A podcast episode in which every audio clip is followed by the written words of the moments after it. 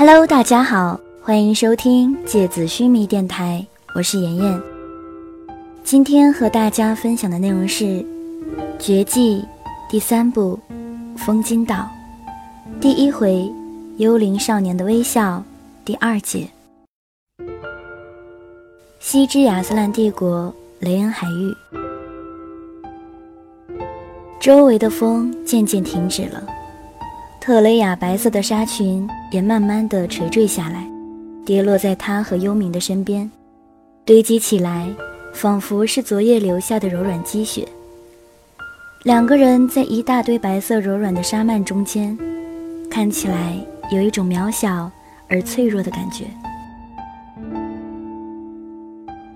幽冥坐在地上，头微微低垂着，他的呼吸急促而不规律。特雷雅转过眼，看见他胸膛上被无形的刀锋切割出的一条条血口，此刻正在缓慢的愈合，但愈合的速度非常慢。周围方圆几公里的黄金魂雾，已经几日几夜不停歇地卷进了那个森然的漩涡，空气里残留着稀薄的黄金魂雾，幽冥勉强地维持着愈合的速度。特雷雅伸出手，按在幽冥的绝印上，掌心里源源不断的魂力输送进他的体内，胸膛上的伤口开始加速愈合起来。幽冥清了清喉咙，胸膛里那股浑浊的气血依然没有通顺。你不是说那么远的距离，吉尔加美什没有办法攻击我们吗？幽冥指了指自己血肉模糊的胸膛，似笑非笑地说着，他邪气的眉眼里沉淀着一种恐惧和疲惫。特雷雅叹了口气，低垂着眼帘说：“我本来想，如此远的距离，要操作水元素，比如调动我们周围的海水，或者将冰刃从远方击射过来，是不可能的事情。”因为那对魂力操作的要求，几乎接近苛刻的完美才可以做到。但是，我忽略了他的天赋。四项极限。是。特雷雅擦了擦嘴角凝固的血迹。水、风、火、地四种元素里面，本来就以风元素最善于远程攻击，天地中间。最充盈的元素就是空气，风元素在流动性、速度性、隐蔽性上，在四种元素里具有压倒性的优势。而且风和火一样，都是属于无重量元素，和水地比起来，天生就比较适合远程操作。就像你用魂力控制一千米以外的一斤重的物体，和一千斤重的区别一样。那所有的风诀，别说风诀了。特雷雅闭起双眼，围绕他们的白色纱裙，砰的一声化成巨大的白色雾气，旋转着，回到他的身体里。他又恢复了黑色紧身长袍的样子。就算是风师徒，我和你勉强能应付。下位的水诀。遇见了就干脆绕道走吧。对使用水元素的魂术师来说，所有风元素的使用者都是我们的天地，他们是水源的天生铺使者。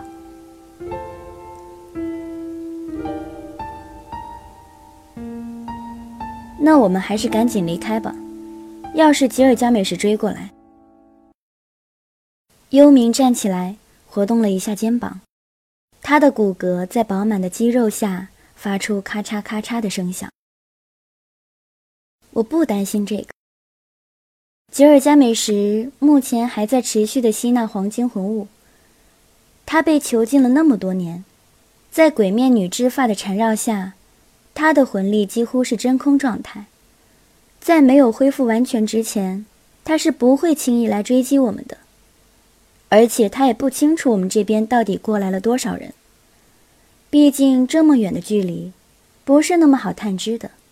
他不会冒这个险。特雷雅也站了起来。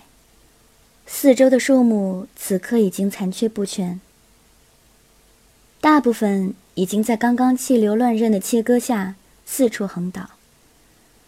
刚刚在女神的裙摆范围内的树木依然挺立着，巨大的阳光光柱穿过破损的树荫照射而下，将之前阴暗的树林照得异常敞亮。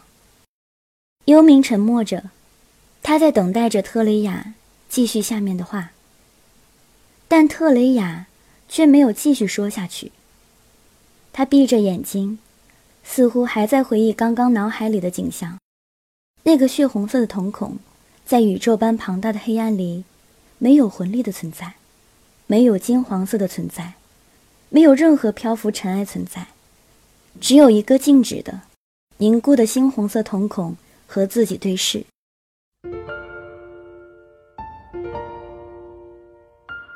我刚刚看到，我不知道该怎么形容。我看到一颗血红色的瞳孔，不是一双眼睛。而是单独的一颗瞳孔，血淋淋的红色，像是刚刚从身体里挖出来似的，非常恐怖。它仿佛静止悬浮在无边无际的黑暗空间里一样，安静地凝望着我。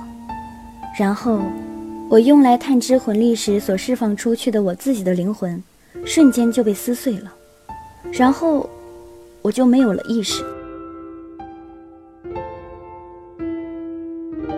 特雷雅睁开眼睛，望着幽冥。当时的我是什么反应？有没有说话，或者做出什么动作？没有。特雷雅的话在幽冥心里搅动起一阵寒意。我当时试图叫醒你，但是你看上去仿佛，仿佛没有魂魄。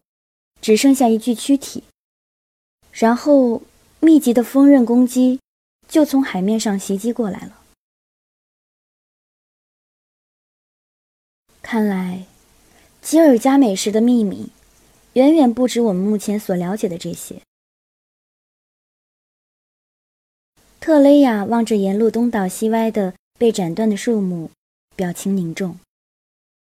那颗猩红色的瞳孔到底是什么东西？特雷雅想了很久，叹了口气，他的脸上写满了挫败感。他只说了四个字：“我不知道。”那幽冥抬起眼睛。刚刚你感应到除了吉尔加美什之外，还有别人的魂力吗？特雷雅轻轻笑着：“我知道你想问什么。”你确认银尘到底死了没？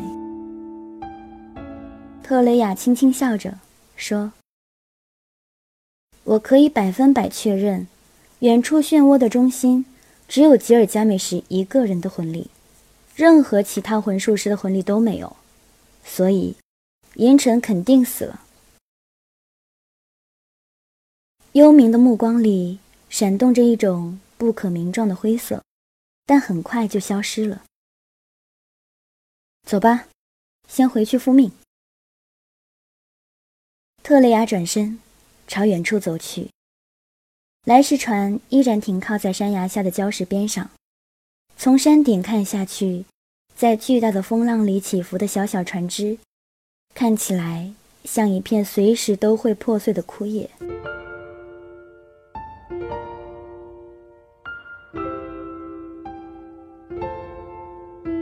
西之亚斯兰帝国，格兰尔特心脏。幽暗的光线里，能隐约看到周围粗糙的石壁。巨大的洞穴空间里，只有远处石壁上两盏幽暗的灯火闪动着。奄奄一息的光线，只能给如此庞大的黑暗涂抹上一层淡淡的亮光。黑暗里，一切都只能看出一个模糊的轮廓来。不知道什么地方传来滴答滴答的水声。这个四四方方的洞穴版的地底石室里，散发着潮湿而腐败的气味。鬼山连泉半眯着眼睛，在这种暗无天日的环境里，已经无法准确地说出到底在这个洞穴里已经囚禁了多久。手腕、脚腕上的锁链坚不可摧，而且自己的魂路不知道哪儿出了问题，完全无法运行。稍微催动一下体内的魂力，全身就发出仿佛千刀万剐般尖锐的疼痛来。锋利的痛感沿着每一根神经末梢和魂路轨迹，在体内疯狂的攒动，像无数又小又细的冰刃，在体内酣畅淋漓的解剖着。他已经很多天没有进食了。为了维持他的生命，会有人每天按时送清水过来。只有水而已，除了水之外，没有任何的食物。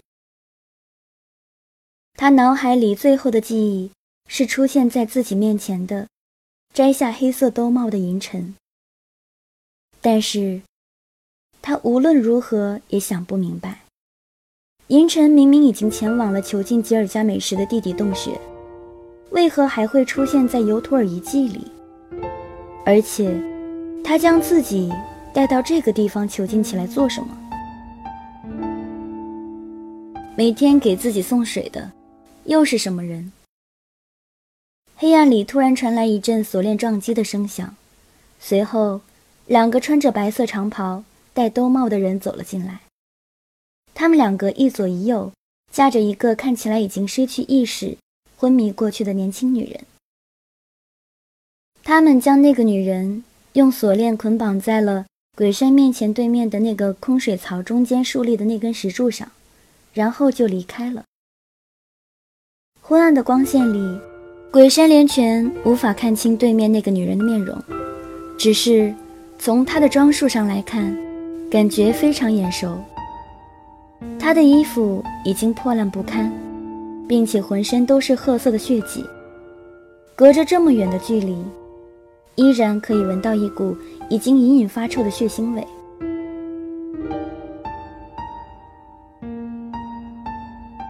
可以肯定。他的身上一定有很多已经开始溃烂的伤口。好了，今天的节目到这里就要结束了，大家晚安。